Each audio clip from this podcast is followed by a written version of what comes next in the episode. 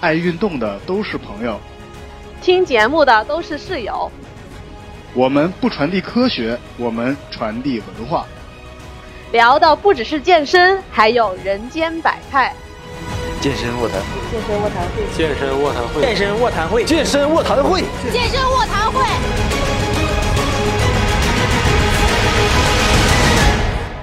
各位室友，欢迎回来，这里是健身卧谈会，我是潘娜，我是大海。哎，大海，你哎刚训练完，对我现在瑟瑟发抖呢。你知道我们的大广州终于冲破了突破了十度，现在室外温度是八摄氏度，然后我啊正在遭遇严重的魔法攻击。我现在呢就是在家，对啊，向向下冲破，对对对，对，就啊突破了十，就现在八摄氏度嘛。那个八摄氏度在广州是什么概念呢？就是我在室内开着暖气，裹着那个最厚的那个外套，还是在抖。不是，你知道我经常会说我是一匹来自东北的狼，结果 在广州被冻成了狗。不是真的，你就这广州的八摄氏度和这个东北的八摄氏度不是一个概念。就是广州那个八摄氏度是真的，真的能把人冻到哆嗦的一个一个一个一个一个程度。我真的是，我跟你说，我们东北人啊，出门有貂儿，然后就对，这出门有貂儿，嗯嗯嗯完里边还有里边还有毛衣，完了毛衣里边还有保暖内衣，嗯我嗯，们还有厚袜子，我们还有大棉袄、二棉裤。就我告诉你啊，在东北话里边，棉袄一定要说袄，棉袄。嗯棉袄啊，对对对对，跟我学啊，棉袄。棉袄啊，现在是东北话的教学时间啊。对对，大棉袄、二棉裤，啊，一定得这么说。然后呢？然后里边是羊皮，外边裹着布。哦，你不是这成球了吗？没有，就其实是其实是感觉不到什么冷的，而且那个东北室内有空调。然后我现在刚才我和大海说，我现在状态就是一个半裸状态，啊，就是一个真是半裸状态。我现在就在室内一个球，开着暖，气还是觉得冷。实现在其实现在我们外边已经冷了零下二十多度了，快。哦，然后之后，对，那你其实如果是这个零下二十度放在放放在广州就不要火了，真的就是那那种。然后，都都都快冰箱了，你知道吗？对对对，然后但是我跟你说，即使是这样，我在广州待了很多很多年，然后每一年的冬天，在我感觉都是地狱一般。所以你就哭着回去的是吗？我是真的对广州的冬天是抱有恐惧的，你能想象吗？一个东北人对广州的冬天恐惧，就是它有多冷，你知道吗？它特别特别冷，它特别像什么？我我之前举个例子，就是我们东北人最难熬的一段时间，就是可能天气已经冷下来了。但还没供暖是吗？对，还没供暖，但是其实东北天气只要冷到十度左右左右就会供暖了。就是它一般来讲，东北是不会去承受那么冷的，就是零度上下的温度，尤其是室内不会冷成那个样子。然后之后，我跟你说，就算是冷成那个样子，东北的墙厚，而且东北的气候干燥。就东北的气候多干燥呢？那个大海，我我我跟你说，就是嗯我这个我这个在没有给暖气的时候，我洗完的衣服，头天晚上挂起来，第二天早上就干。什么衣服线？如果是那个马甲呀，那个呃背心就是就啊，那就个正常的正常的，只要别是毛，只别是毛衣、羽绒服这种特别吸水的东西。完了之后，可能是什么 T 恤啊、半那个那个半袖啊，就训练的背心儿什么的。然后说你给哦它那还挺个用洗快的啊，对，用用用用洗衣机甩干了之后，头一天就是洗完了放在第二天早上干了，嗯就，基本上就这几个小时的时间就就就足够干了。广州的衣服不得挂个挂挂个两天到三天的？所以我现在我现在都是干衣啊，必还有须就是广干衣啊广，广州冬天特别难熬的事儿，可能就是那个衣服永远永远是湿的，对，湿冷湿冷。湿乎乎的。然后，如果你在室内呢不开暖气的话呢，你的那个一一进那个被窝，简直就冰窖，你知道？啊，瞬这个广广。广州的暖气指的是空调啊，空调的那个暖气，对对对，真的是空调。对对。然后之后那个就是，所以说呢，就是根本是没有什么特别特别冷的感觉。而在广州的冬天的时候，你是有点像广东北人没给暖气的时候，然后有的人在不停的拿一个那个那个就是浇花那个喷壶，给它喷成那个雾状了之后，往你的四周喷水，往你身上喷水，嗯。往你的衣服上一层一层一层喷水，嗯。就这种感觉。嗯就嗯。永远是冷的，你只想哭，就是一点一点躲的躲和藏的地方没有，嗯。就是没有地方给你躲去和和去去躲去藏，被窝里也是冷的，然后你的衣服也是冷的，然后你一一洗衣服去健身房哪里哇都冷的不行不行的，就所以说广州冬天，而且广州是会下雪的，有一年对啊广州下雪了，幺五 幺五年底幺六年初的时候是吧？就是就下了一场雪，然后当时特别清楚，当时对对当时看那个那个香港下雪了嘛，然后当时我们说我的天，香港下雪了，哈哈，这是肯定是假新闻。然后说着说着，外边开始飘雪花。对，我记得我特别，我记得特别清楚。那天早上七点多八点的时候，我走在路上，然后就觉得，哎，怎么脸上有点湿湿的？然后我一看，哎，啊下雪了。哇，天真是很扯的，那个冷的很扯的。对，这这个就真的是人生中的，你知道，那个活久见啊，真的是。对对对对，真的。只要活得够长的话，你就能够见识到广州下雪，对华南地区、沿海地区下雪。太吓人了，真的是。所以说，其实如果说这个时候你运动的强度不够的话，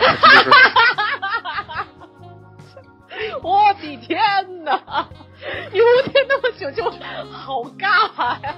我告诉你，大海，我现在特别擅长这个。你最近是尬聊尬出新高度了是吗？对，我就特别擅长这个。我跟你说，所以说，当你的运运动强度不够的时候，就感觉到冷。好，挺好的啊。呃，那这个时候你怎么办呢？你只能提升自己的运动强度啊。对对对，是的，没错，其你说其其实的都对。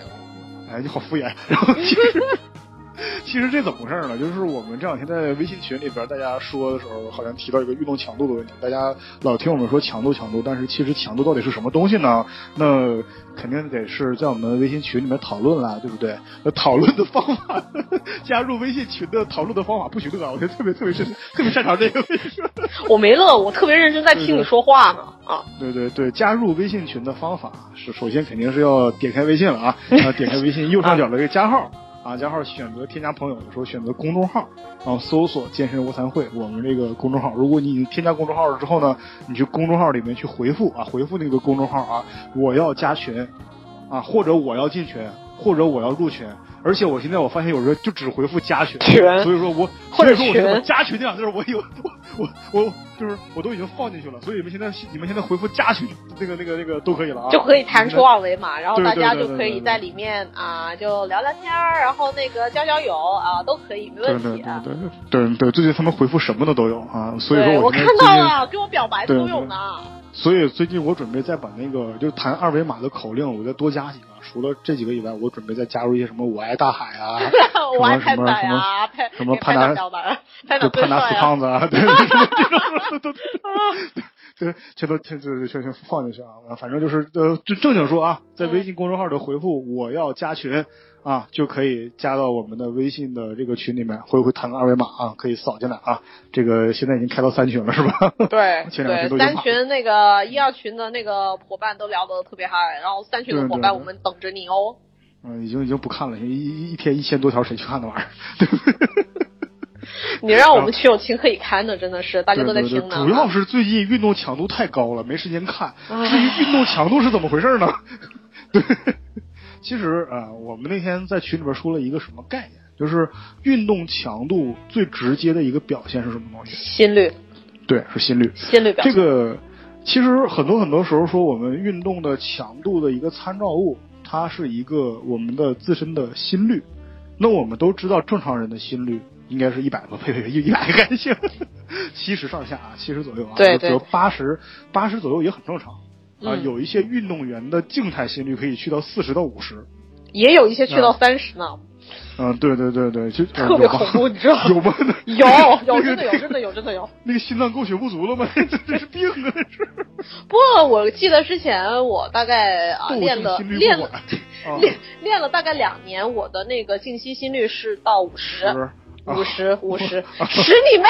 十，不好意思，再减掉。平了，平了，第一平了，哎呦，真的是。都是医生冲进来垫底，这种啊，其实正常是七十多啊，七十上下都是正常的。但是我们其实大家都会有一个什么感觉，就是我们稍微动一动，好像心脏会跳得更快一些。觉得就那种小鹿乱撞的感觉，所以这个时候呢，大家感受到小鹿乱撞的感觉呢，就女孩子的话，千万别去看向身边的男孩子，除非你对他有兴趣，要不的话，你会把那种小鹿乱撞的感觉就以为自己喜欢他。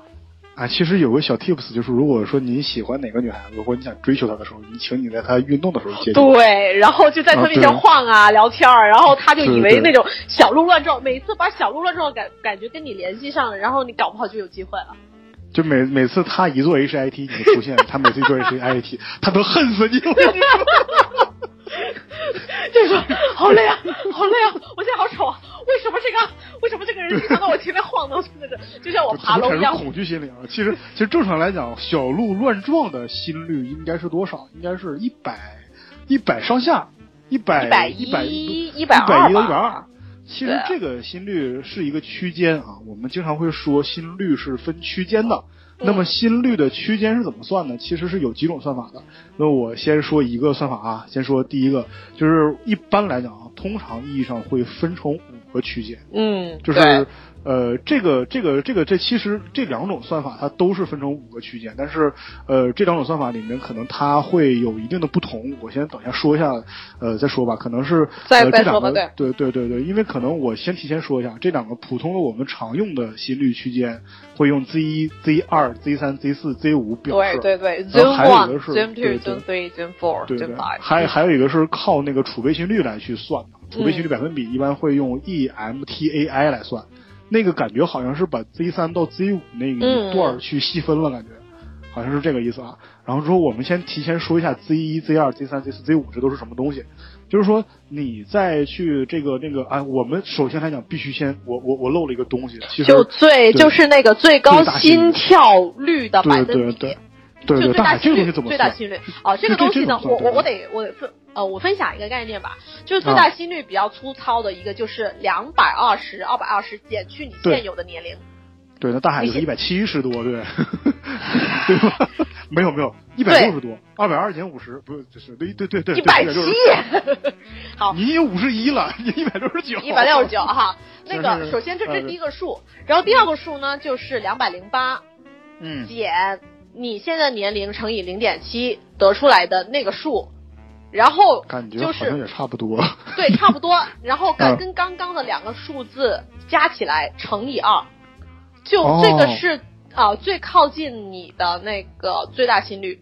就这个是确实会高一点。第二种方法我没太听明白，就是第二种方法，如果说你要实际上按你的年龄来算一下，那应该是就是你的实际年龄来算一下啊，就是那个那个不是五十一岁那个年龄。对，五十一，你你就拿五十一就好了，你你可以拿你的嘛，对，你可以拿你的来算一下。其实两个差不多。拿我的来算一下啊，差不多是吗？两个差不多，然后其实会有一点点不一样，就只是后面的那个数值小数点有点不大一样，但是然后要相加，相加再除以二。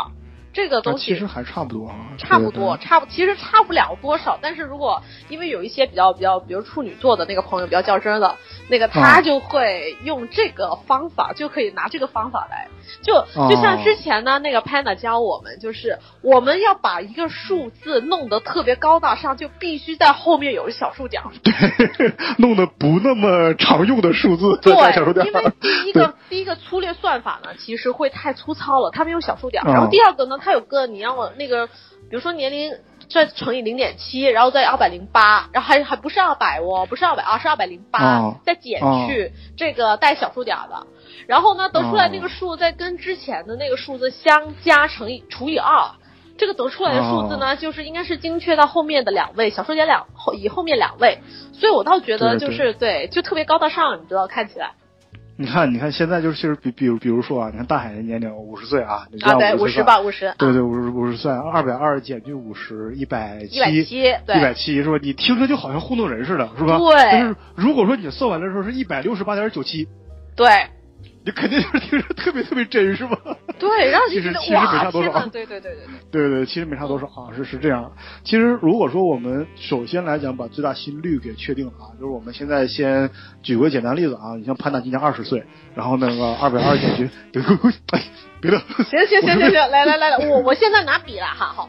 啊对。潘达今年二十二啊二十岁是吧？二十二十吧，二十二十岁，那个好算好算减二十，然后就两百，二百啊。好，然后两百零八再减去二十乘以零点七，然后就是二百零八再减去十四，啊，是吧？我没算错吧？对对对对，是吧？学到了。我的妈！然后就是两百。加一百九十四，对我我真的我真的在帮你算，就是因为我觉得要给一些比较明明晰的例子给我们的听众嘛。你看，就是啊，然后第二个算下来呢，就是一百九十四。好，现在就两百加一百九十四，呃，得出三百九十四，再除以二。这个呢，所以呢，这个是二十岁的 Panda 呢，他的那个一百九十六吗？不，一百九十七。啊，一百九十七，对，和和什么什么算数？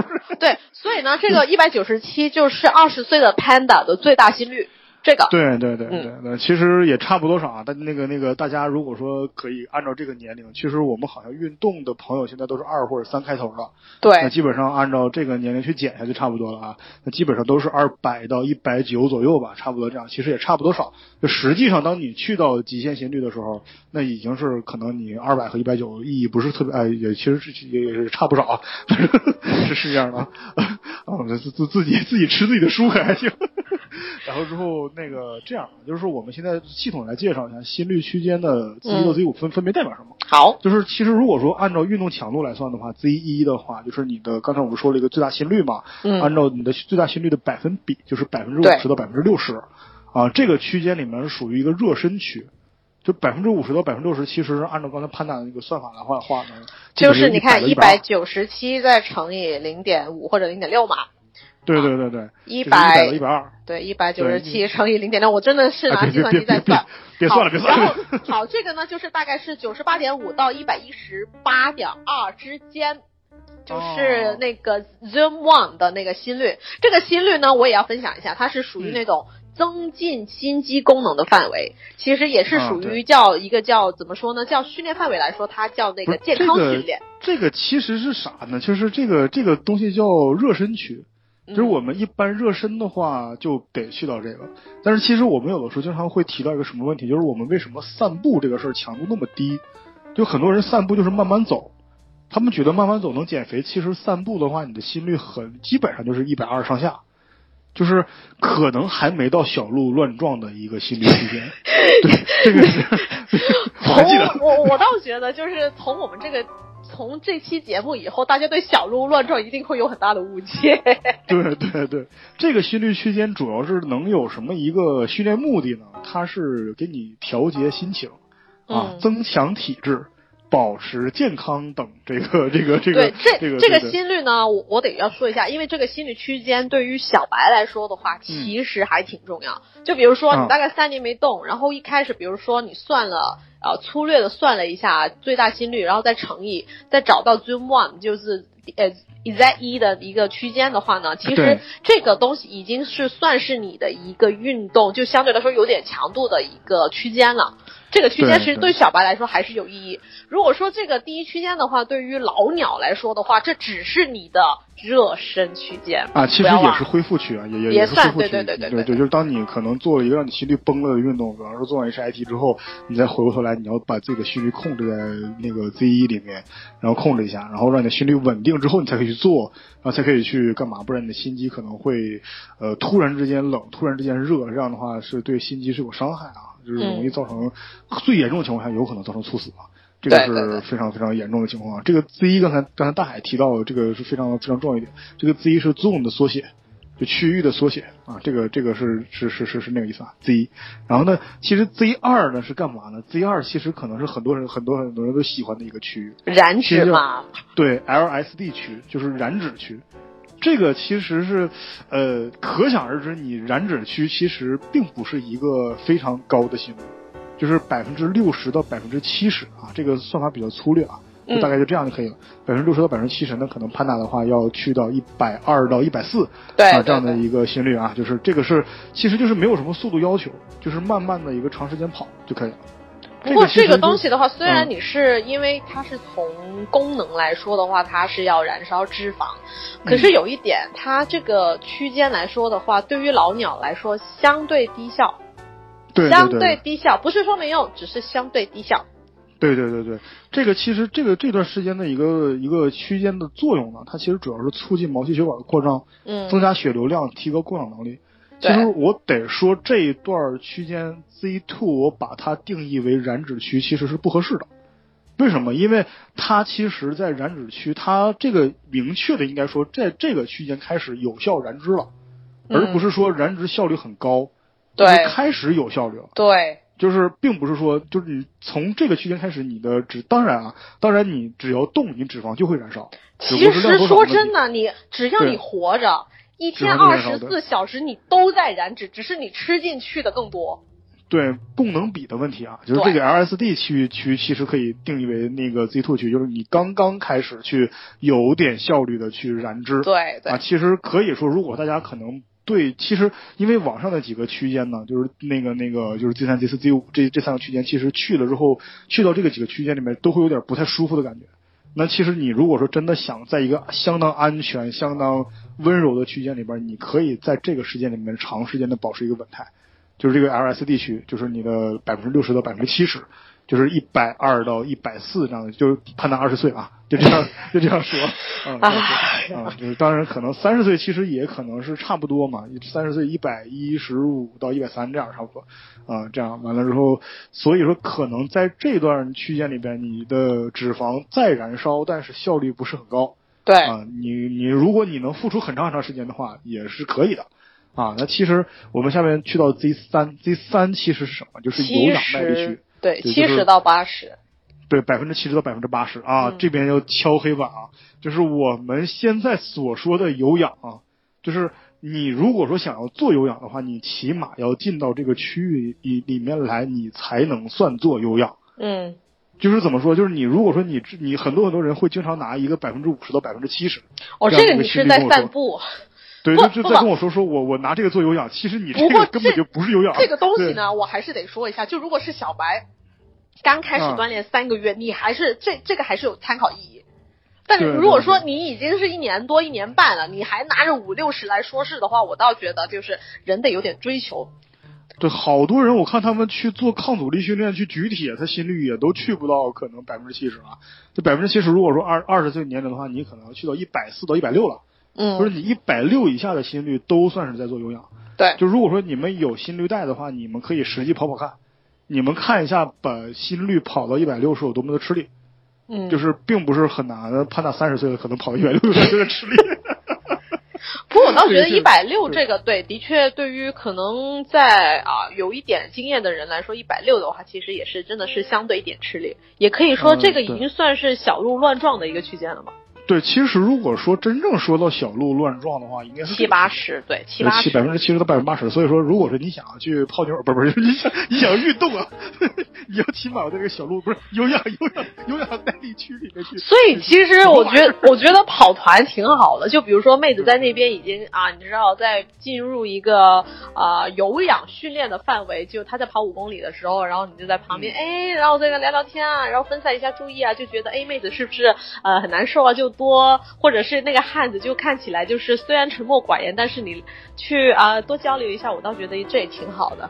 对对对，其实在这儿要引入一个非常重要的问题，就是我们嗯并没有提到这个运动它是什么运动，嗯，对不对？就是也就是说你在做任何运动的时候，你都有可能会在有氧区里面对做，就是你可能你在举铁，或者你在踩单车，你或者是在爬山。或者干嘛，你都只要你的心率在百分之七十到百分之八十的最大心率里面，你其实都算在做有氧，对因为你还可以呼吸。对，就是其实这个就是这个非常好理解，对，非常好理解的一个就东西，就是一边运动一边呼吸，对对对，就对就是了。就有一些朋友呢，他会在那边说，哎，究竟是不是心呃心率就决定就哪项运动它就一定是这个心率区间？我倒啊觉得这不一定，就像你说的，其实心率区间它只是它跟运动是一个相对独立的一个概念，任何运动都能够去到任何的区间，就那个就就从一在一到一在五的区间都有可能。对对对，是这样的。其实你这个有氧区间开始，其实我们已经可以称之为一个有效运动了。而有氧区间呢，其实它是有很多作用啊。其实我感也可以说，有氧区间它的作用可能是几乎是最多的。它通过改变配速，你可以达到不同的效果。其实它可以是做疲劳恢复啊，嗯就排那个那个排酸跑呀酸跑嘛，对对嗯，对然后可以做训练衔接。就是你像大海有的时候经常会在做这个抗阻力的时候，中间插一一小段有氧啊，做训练衔接。然后，可以调整状态。啊，就是这个训练衔接，它指的是一个有可能是一小段的训练衔接，有可能是一整段的训练衔那个那个衔接。就是我今天我可能我感觉我这个做完了之后，我想要再做点别的，对然后我可以再做一下这个，比如说有氧，对这样，这这个东西呢，也叫呃混合训练。比如说我今天就比如说我我在举铁，我觉得我的区间呢只是到六七十，我觉得不大够。然后啊我就大概在我的那个一般的间歇的那个状态，我就插入了那个，比如说是跳绳。对对对我对对我我的心率一下就能蹦到就是七八十了，蹦到百分之八十，然后我再继续去做现同等的那个重量以及同等那强度的呃抗阻力的话呢，那个效果会很不一样。搞不好我的心率就从之前就是比如说我做完了有氧啊、那个心率是嗯。到、区间是到百分之八十，然后我再做刚刚同等的那个呃强度的抗阻力的时候，我我的区我的心率可能去到八十五了，哦哦，有这可能啊。其实这段区间里面它是有不同的意义嘛，就是你看百分之六十到百分之七十这段时间里面，啊，它是燃烧脂肪效果是比较好的，而且是做这个疲劳恢复效果比较好的。然后你要是百分之七十到百分之八十这个，或者是百分之八十上下的这个呃这个区间里面呢，它是提高摄氧量啊嗯这样的一个效果是比较好。所以说有氧区间还是一个其实得说是目前为止大多数人运动所处于的区间。对对对，其实好像是是这样的。然后再往上，其实还有个区间，就是你的心率去到百分之八十到百分之九十，就是那个最大心率的百分之八十到百分之九十，可能就是用潘达话得去到一百六到一百八对，啊。这个就是就一百八的心率，其实已经很扯了。就是一百八的心率，我要说它是，比如说我们刚刚提到百分之七十到八十是小鹿乱撞嘛，对百分之八十到百分之九十是那个鹿不是在你心中撞，是你觉得有头大熊在你的脑袋里面撞。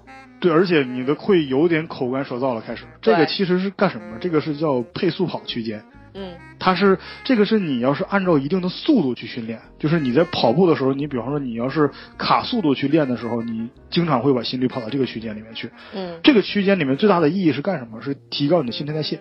对，就是这一段区间对你的新陈代谢是非常有好处的。这一段期间是 Z 四，其实你的心率的百分之八十到百分之九十，好像我们大家好像听了这么半天，好像突然好像发现我们好像少少说一个东西叫无氧，无氧对，它是无氧训练范围，啊、对，这个但是还，没进，还还还还没进无氧区，其实。对它其实不大算，还没有是真正意义上的无氧区，它是去到啊、一般来说它是无氧训练的范围，啊、一般是用于专项训练，比如说力量举啊。啊、那种、啊，对，比如说啊、比如说冲刺的那种啊，就是红肌啊呃发挥主要作用的一些运动啊，这个，对对嗯对，其实是这样的。那其实如果说我要是说到再更高一点的东西是什么呢？就是这个呃，我们的就是其实这个这个叫 Z 五，Z 五是无氧耐力区，就是这个是百分之九十到百分之百嗯。啊，这个这个这个是最大心率百分比，有可能我需要过一百八到二百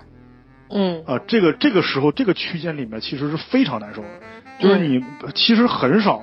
就基本上好像我相当优秀的运动员是可以把这个区间扩到大概五到十分钟，嗯，但是基本上正常人你在这个区间里面能维持的时间的话，有可能基本上不会超过五分钟，对，就是非常非常之。为什么因为这个太难受了，那个好像就是快要自杀。就比如说你去到了一个 Z 五的话，你大概嗯你能够撑得下两分钟的话，真的是你会觉得就是停下来缓下来以后，你就会感觉快要见上帝了。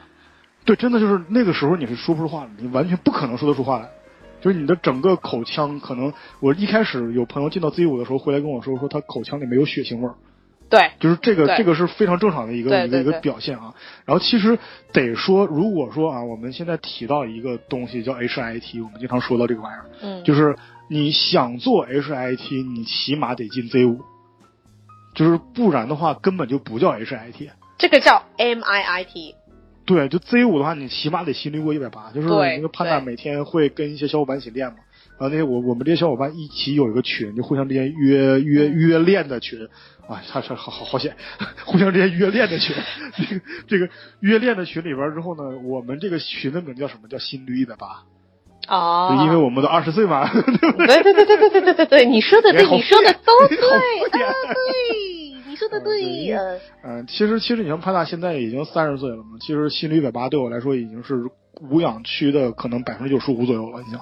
嗯就是这个是一个相当相当，就就怎么说是一个非常高的心率了。在这个区区间里面，可能潘大最直接的感受就是，哎，要死，就是要死。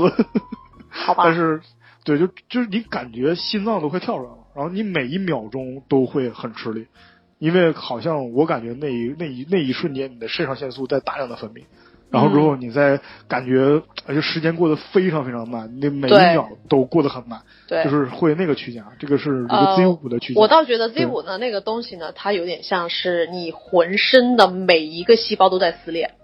呃是有那个感觉，对，是是是是这个。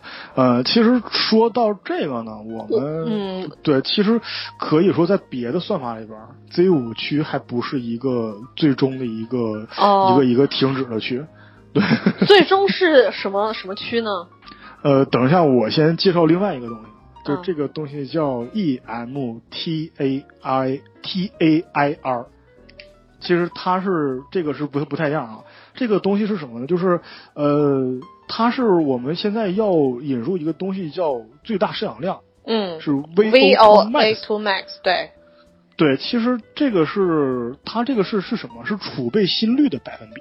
嗯啊，储备心率的百分比，什么叫储备心率呢？其实这个东西是，呃，这么算的，就是首先来讲，就是你要算出自己的最大心率，嗯，然后再减去你的静止心率，哦，啊，这个是你的储备心率，嗯。就是等于是可能我二百二减去我的这个静止心率，我现在静止心率可能去到六十多，呃，六分，我我我就当七十吧，不，啊你的最大心率是呃一百九十七嘛，然后静止心率是六十，然后你的储备心率呢就在一百三十七一百一百，三一百一百三十七，137这个是储备心率啊，储备心这是率啊，这个是储备心率，但是这个是储备心率百分比，就是说你你在你在运动的时候，你用了你储备心率的百分之多少嗯啊、这个算起来其实就比较麻烦一点儿。嗯就是说你可能因为我，比方说我现在简单一些，就是我现在算法简单一些，我们都用一个整数来算。就我今年二十岁，我最大心率二百，嗯。那嗯，我储备心率，我储备心率我可能我是一百七十四吧，啊，我就我就呃储储，哦对对对对对。对，静息心率六十嘛，六十一百六四一百四。一百四就储备心率啊，对对，一一百四吧。然后一百四的话呢，其实我们现在可以去说一下啊，就是这个这个你的这个心率啊，就是在你的一个是 E 啊 E E 开头的，嗯，这个是那个是这个叫 easy running，就是轻松跑区、区区间里面。嗯其实这个就是你的最大心率的一个这个就是百分之五十九到百分之七十四嗯啊，这个是一个心率区间，这是你在这一个这个这个区间中跑。然后还有一个是马拉松配速跑。哦 M 开头啊，马拉松 pace 呃那个那个马马拉松嘛，那个那，marathon 个 marathon，啊嗯 marathon，然后 pace running 这个马拉松配速跑啊，这个是 M 开头的 M E M 嘛，M 的话 M 强度的话它是百分之七十四到百分之八十四啊，哦，不太一，样啊。其实它这个它这个算法就是分区更加科学一些，它不会像那个那个百分之十百分之十的分，它会分的很多。那么 T 的话是什么？是乳酸门槛跑。嗯啊，就是你可能开始调动乳酸这个时候了，乳酸门槛跑其实只有百分之四的心率比，就是嗯储就是储就是储备心率的一个百分比，它是一个百分之八十四到百分之八十八嗯啊，在这段区里面跑。那么其实还有接下来呢，就是无氧耐力区。无氧耐力区呢，其实就是那个这个是我们 A 开头的、嗯啊，这个是百分之八十八到百分之九十五，哦，就是储备心率的百分之八八八八八十八到百分之九十五。嗯啊，是这样的，其实也基本上算是达到我们最大心率的快，快到我们最大心率百分之九十五了啊，就差不多这样了。然后这是我们一个无氧区间，其实它算的会更加的细致一些。嗯然后接下来一个区间有意思，它是一个间歇训练区，哦 interval 吗？对，interval training 啊，这个是 I 开头，嗯百分之九十五的储备心率到嗯百分之百，啊，这个心率区间是这个，其实这个这个心率。就储备心率百分之比这个这个算法更加科学一点，但是非常不常用，因为算的太麻烦了。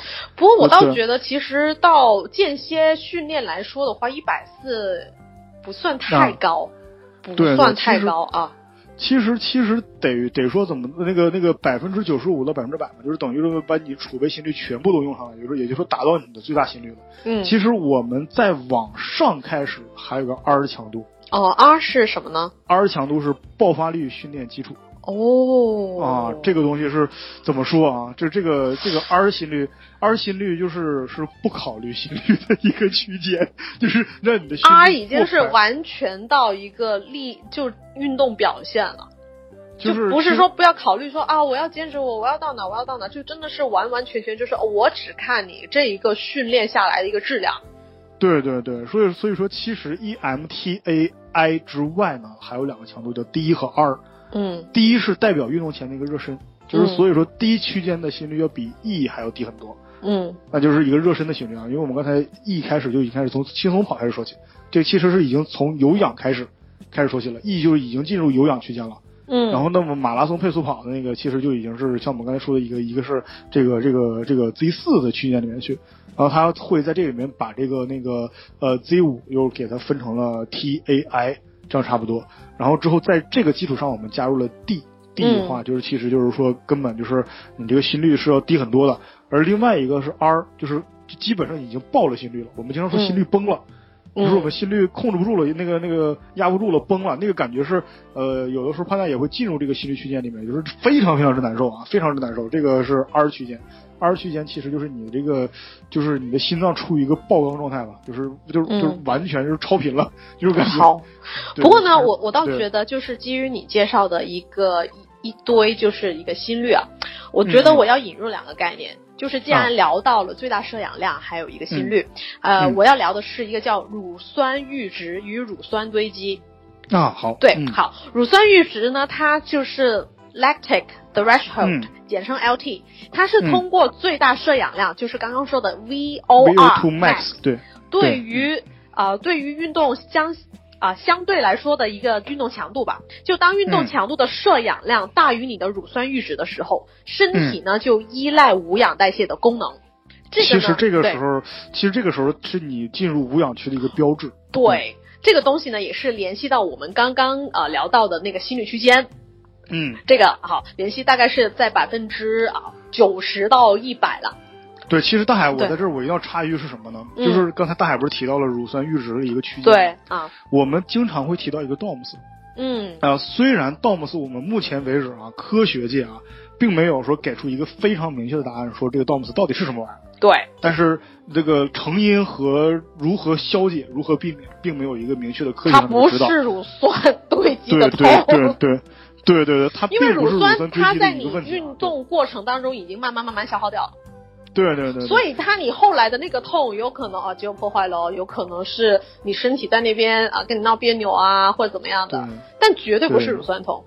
对对对，这这个这个玩意儿，反正就是呃，怎么说呢？就是大家可以先说，但是其实 DOMS 是一个东西啊，就是还有一个东西，乳酸堆积的一个非常大的一个表现，什么？你会感觉到累，对就是你的累，你的疲劳主要是由乳酸导致的。对，那么如果你在训练的时候你没有感觉到疲劳，或者你第二天没有感觉到疲劳，那就证明你的训练有点问题。对你强度不够。对，好，然后我我现在呢要回来，我要说一下，对于未训练者来说的话，乳酸阈值通常在百分之五十到百分之六十的最大摄氧量。嗯，对，对，所以对啊，这个东西啊，还是有点有点那么参考价值的。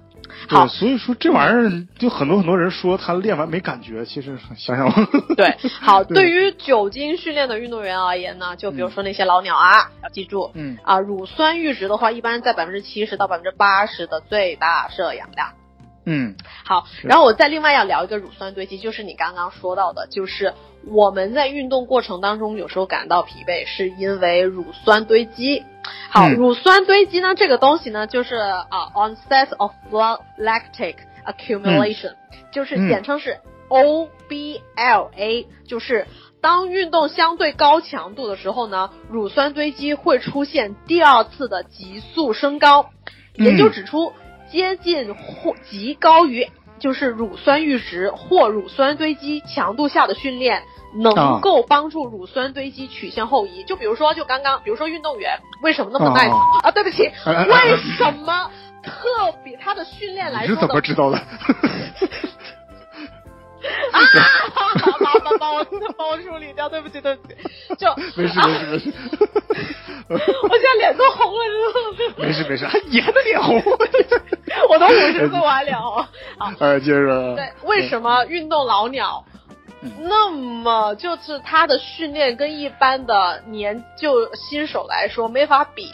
就比如说你一个小白，你想练他的那个计划，你都可能练到三分之一你就死了，就是有点像是那个乳酸堆积以及就是乳酸堆积曲线后移，就是他运动老鸟在运动的过程中，比如说你的一定你一定你已经到极限了，他可能到了极限以后，他的身体就是对乳酸的消化比较快，然后他的那个点呢阈值点就比较高，然后就是往往右移了。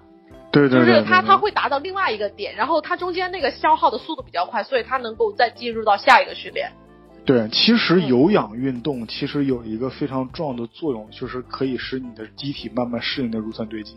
对，其实我们有时候为什么做有氧，其实跟这个有关系啊，就是你的那个那个有氧运动，其实可以是就是帮助你的身体能够去加速排泄你的乳酸，然后这个时候当你的身体这种机能比较，你的机体适应这种负荷强度之后呢，你可能你这个就是由于乳酸堆积产生的一一系列的疲劳状态可能会降低，就它并不是说大海刚才说的那个这个那个乳酸曲线后移，并不是说它来的晚一些，不是，而是说它。它它在强度上面来讲的话是来的晚一些，就是你可能你你心率可能你要去到一个很高很高的区间里面去才可以才可以触发乳酸堆积这个东西。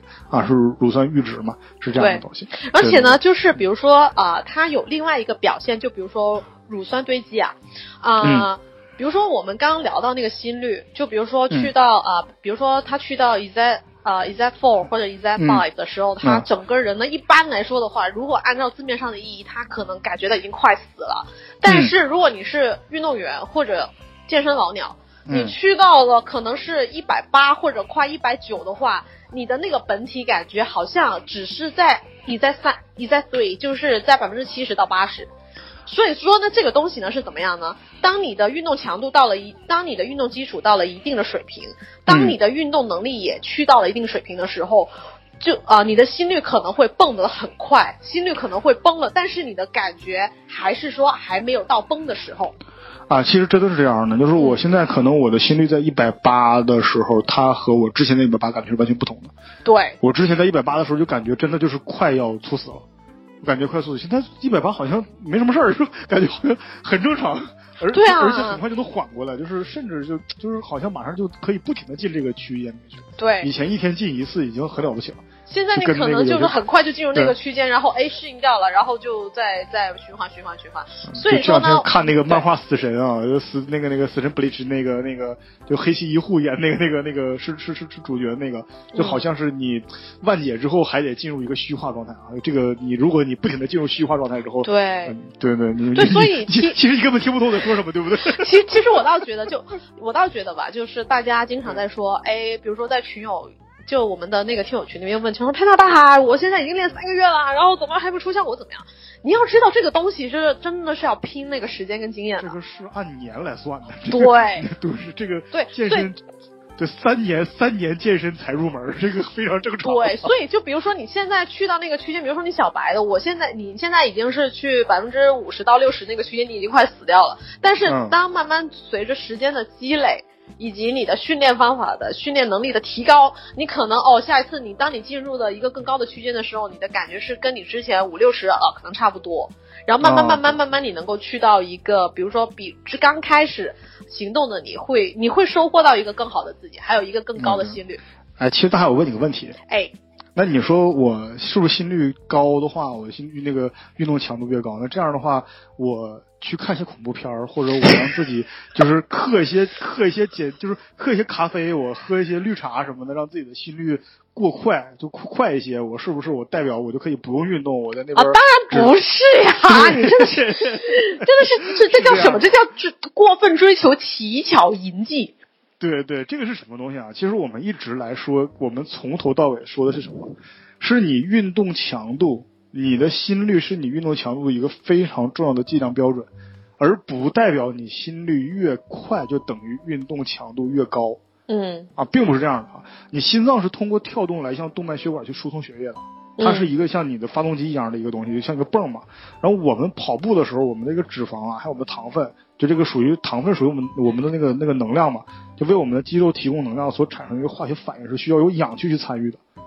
是吧？这个东西对，一定是一定是脂肪和能量去通过氧气才才能才才就是呃脂肪和糖分通过氧气才能降解成能量，那么嗯其实你心脏跳动的目的是把你肺部的氧气通过血液啊输送到你身体各个位置。那么其实我们很多很多时候，我们的肌肉需要更多氧气，让我们的能量物质转化的时候，我们心脏为了更快的给肌肉输血，它跳动的速度就会加快。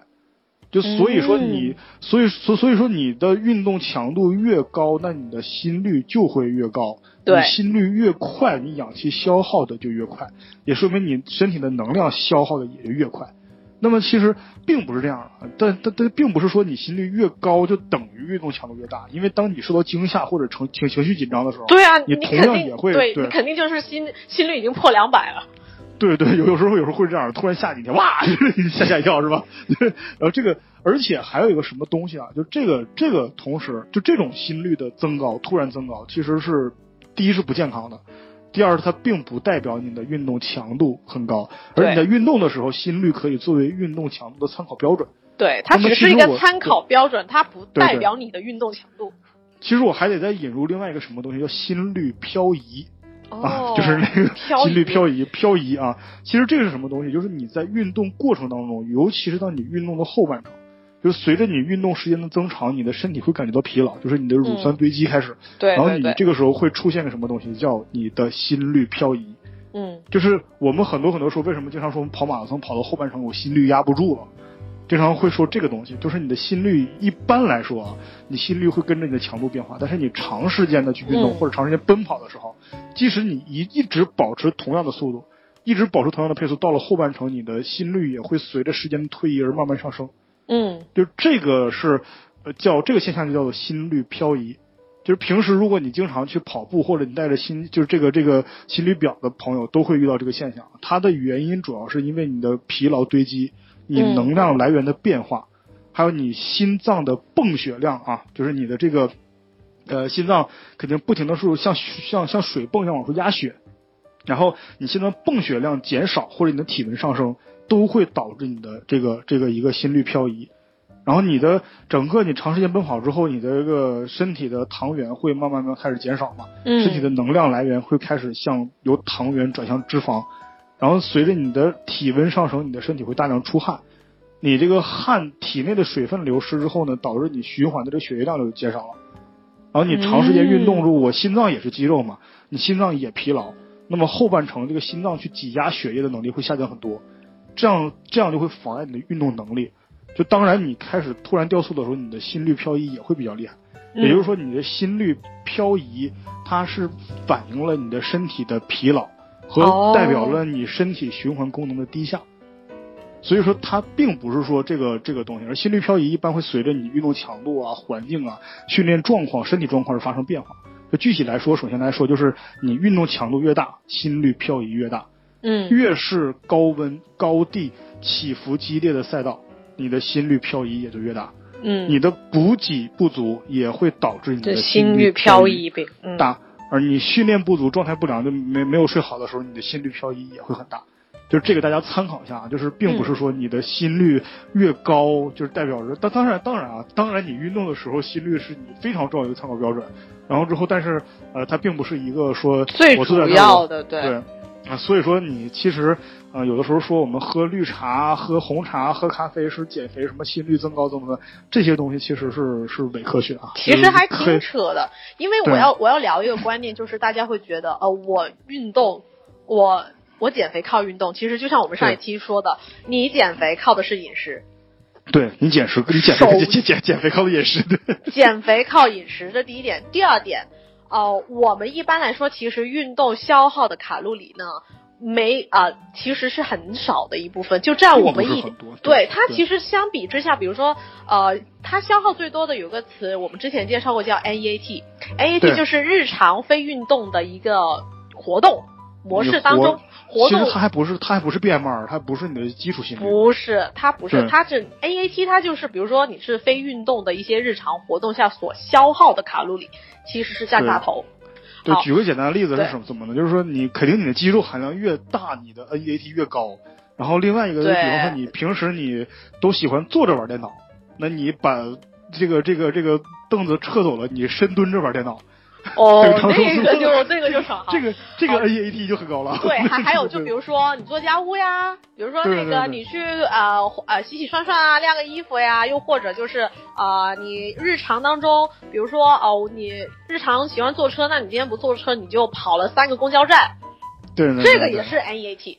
这个其实消耗挺大，又比如说脑，大家都是脑力运动者，啊，就其实脑力消耗热量对，脑力消耗那个，比如说你你你你要写一篇材料，然后你就熬到头发都没了，还没显出来，那当中的那些消耗的热量就特别高。别别说别说别说，那，大家都你知道心有戚戚焉啊。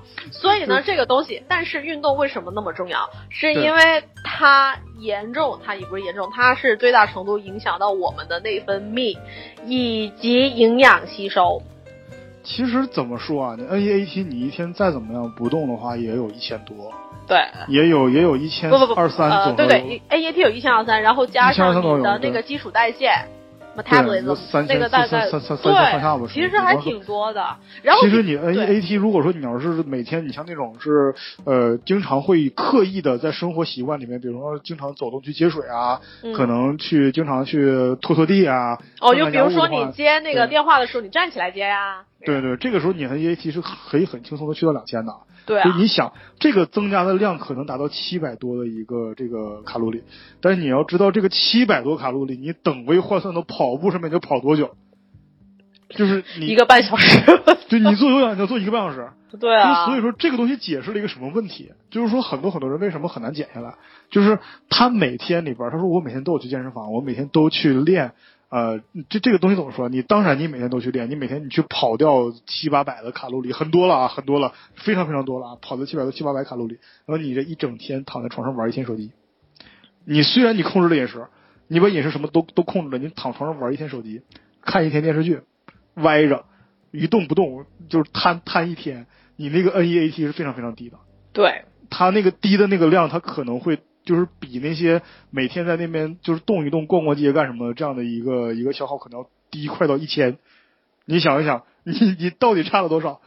就是别人每天那边逛一逛的话，他可能会比你去跑步和躺着这样加起来的一个结合的量要多，可可可能可能都要多。就好好好，好像我说这个数据不是 不是不是很不是很严谨啊，很很很不但专业。举了个例子给大家比较直观的去感受那个 AAT，还有就比如说就是所谓的强度。对对，我自己说说的我都心虚了，其实没有那么高、啊。还真的没有，你摊着你摊着真的就啊，你都跟你的那个日常的那个都差不多。对对，其实没有那么高，但是我说的我我我我说这个道理是好的嘛，对不对对对。我们啊对，其实大海最后最后再再聊一下，其实我们说了这么久，嗯、说这个心率到底是什么玩意儿，完了之后强度到底是什么东西？那么其实有有什么办法能够去提高我们的运动强度？其实其实呢，我倒觉得吧，提高运动强度，嗯、我先分享一个例子，比如说啊。我那个要歪个楼，因为呢，嗯、就是我们上一期的话呢，是我的一个其中一个喜马拉雅的一个男神叫 Zanzi，我就一直听他的那个念那个有声书，然后他在我们下面留言，哦、我特别兴奋。就这里表白一下 Zanzi，你好，我我是大海，我我我我们。对对，其实我我我们这听友群特别有意思一点是，我们会在听友群里面分享别的别别的节目，因为我们大家都会去听别的东西，然后也也也会互会互相分享。你们可以加入我们听友群来聊一下。对对对啊，那个对，所以所以要表达，哎，那那个首先那个要要那个对我的男神 Zancy 那个说都不会话了，对，完全要吃我死啊！那个 Zancy 呢，他提到了一个训练的那个混合训练跟 FDF 有什么区别？好，我这里要说一下，就比如说混合训练这个东西呢，其实对于我们日常训练来说，我认为啊，比如说你一周能够抽出一天。啊，前提你是健身房老鸟，你有一定的运动基础，嗯、你去做这个混合训练。混合训练呢，它跟 CF 有点不一样，它又它其实也叫 CF，, 对，它 CrossFit。然后混合训练呢，它叫 Combination Training，就是无氧训练。哦、什么意思？对对，它是组合训练，它你可以说翻译成组合训练，它是无氧训练为主的运动员为了促进恢复，然后加入的一些有氧训练。然后呢，哦、它它的但是呢，混合训练有一点，它有点不好，就是容易造成过量训练。你也大家也知道过量训练会怎么样，比如说那个到下一次的那个，比如说那个超量恢复、对对对超量不足啊、呃，恢复不足啊，然后影响到那个效果呀，也影响到我们日常生活的质量。啊对对对对之前节目里好像好像说过吧？对对，所以呢混合训练它啊、比如说我我刚刚也提到，就是比如说我这组我先做肩推，我肩推完了，嗯我觉得心率不够，我就加个波比跳，或者我加一个跳绳，哦一跳双摇的那种。好，哦摇了大概三十个，然后我再过来练我的肩推。这个时候的话，呵呵，哦，对 推不动了。对，所以呢，这个东西呢，就是啊、会让你作为一个，比如说强度的补充。然后另外一个呢，就是我会觉得吧，啊、那个，比如说我们可以有几个方法。第一个、呃分享一下吧，啊、嗯。就比如说我拿 HIIT 啊、来做一个例子好了。就比如说 Panda，你做 HIIT，可能呢你拿那个塔巴塔的那个模式去做，那但是它其实当中呢，我们可以做几个变量，就比如说。每周期的主动部分的运动强度呀，然后嗯。每周期的主动部分的一些持续时间，比如说你是用二十时的，那我今天我来，我就我们今天来玩一个三十时，哦对，哦，那其实其实大海，我总结一下啊，其实嗯好像是是不是影响强度的几个主要因素啊？嗯，就第一呢，可能是你的速度，对，对不对？就是你在做这个这个这个呃运动时候的保持的速度，就是你一秒钟不一秒钟去，一分钟做十个波比跳和一分钟做四十个波比跳，这个完全是不一样的强度、啊。对，这个是数量，对，这个数量，嗯这个叫呃呃，那个是那个 repetition，然后啊，或者呢，其实其实嗯对对对，也也是你做动作的同时的一个速度嘛，就是你可能你就你更用力的话，你就可以做得更快啊，对是是是，又或者就是在力量训练当中，你加那个加重量，对，其实加重量刚才我们上节目嗯还说，这加重量其实是提高强度一个相当笨拙的方法，对，就是而且不安全。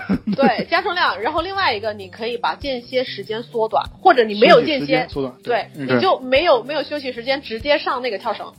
对，也是一个强度增加的方法啊。另外一个呢，就是持续的运动时间。对，然后比如啊说你做有氧，有氧的强度我要聊一下。比如说你跑那个啊、有氧训练当中，它的强度不，它指的是什么？比如说耐力训练来说，它指的是距离。比如啊说你今天你跑了，你跑你一般是跑五公里，好，我今天我想增加我的强度，那我就增加到八公里。哎，其实大海，我突然想到另外一个另外一个强度增加的方法，嗯，就是身体限制。哦，就比？方嗯比方说我们之前戴的那个足氧面罩，嗯，对对对，然后啊还有一个就是，其实我觉得把自己放在一个不稳定平面上面，嗯也是一个身体限制。嗯就是我的我的没有一个非常稳定的发力点给我，所以说我不得不去募集我的本体肌肉嗯啊，这个其实也是一个增加强度方法，应该是这样说。然后另其实说到这个的话，增加强度的方法，其实是我们有时候经常说，我们健身是一个举轻若重、举重若轻到举轻重若若重举轻若重。对。对，然后之后，其实我们怎么做到举轻若重呢？说说说白了，其实就是增加我们本体感，对，就是你拿两个牙签，你还能做出一个卧推一百公斤的效果来，那种感觉。就是你的肌肉，你去主动发力的过程都是一样的，但是那是相当高级的技巧。对，这个还有这个对的，对，还还有我要再再说一下几个，就比如说还有就是嗯 HIT 每周期恢复部分的强度啦，每周期啊恢复部分的时间啊，刚刚也提到对对，还有另外一个就是每组运动的周期数。比如说啊你今天一、嗯一组啊，要、啊对一一组两组啊，这个也可以。好，另外一个就是组数，嗯，比如说一组里啊，面、组数，组数对对，或者是 set 都呃 f e a t set。好哦，然后还有组间间歇，刚刚也聊到，哦，休息时间，对，休息时间嗯。还有组间恢复强度，嗯，以及最后一个运动模式。运动模式呢，包括什么？其实 HIIT 呢，它有很多模式，比如说跑步就嗯。变速跑，然后还有嗯。器械。器械来说的话，你可以用单车、椭圆机，然后哦。还有另外一个自由重量、自重训练，还有另外一个刚刚聊到的跳绳。啊、其实在这儿我真的不得不说一下，大家做 HIT 的时候，尽量在同一个运动模式下面去做。对对，就是这个很重要，这个很重要。所谓的同一个运动模式是指什么？就是你的身体，你不要做完高抬腿之后，你下面那一组 HIT，就是你下一个动作的间隔动作，你去做俯卧撑。嗯，这个其实是不同的部位去做了。就你 HIT，你起码要在一个的东西里边去做，它可以，你循环训练可以这样做，你塔巴塔可以可以这样做，但是你如果真的想做 HIT 的话，你最好维持在一个运动模式里面去做。对，就比如说用单车呀、冲刺跑呀，就刚刚的那种。对对对对，哪怕你其实你就是你想要去做那个你的徒手训练的话，你在高抬腿后面你尽量接波比跳啊、开合跳、深蹲跳这样的动作。对你不要是你做完这个那个那个这个高抬腿之后，你做对你做完高抬腿，然后再再做那个啊、做完高抬腿，然后再再啊卧推、肩推，这个东西呢有点像是混合训练了，这不是 HIIT，这个东休息了对对对对，这个东西又有点不一样，所以还是希望我们听众能搞清楚这些概念啊。对对对对对，并不是说我深蹲完了之后，我马上去做一个肩推，这就是 HIT 的，并不是啊。这个、不是，这个叫混合训练。对对，你起码要在一个运动模式下面去完成它，这是这个。对，是的，啊，其嗯，实对对对，这期干货好多呀，对不对？对，大家要做好笔记啊，拿起你的小本本啊。对对对对，希望你们是在健身之前听到我们这个节目的，这样的话，你们今天晚上就会有个很高的强度，哈哈哈。那我们那我们这期节目就到这儿，好，拜拜。好，拜拜。啊哈哈啊哈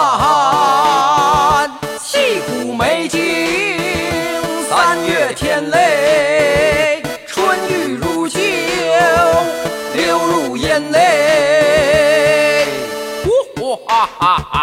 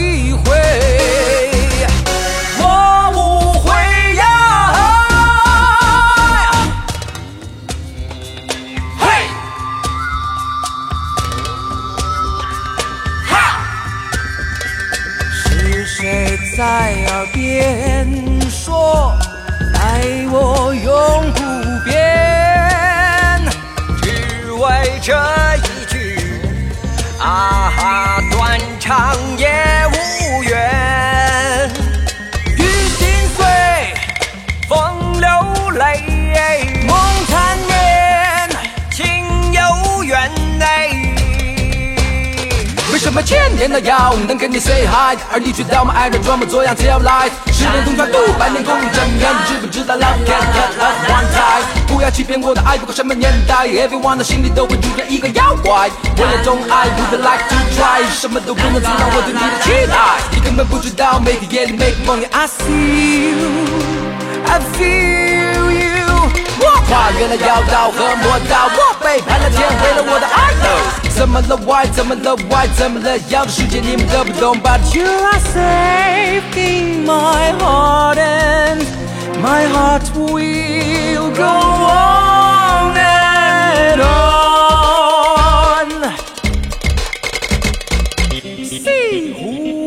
水，我的泪，我情愿和你化作一团火焰。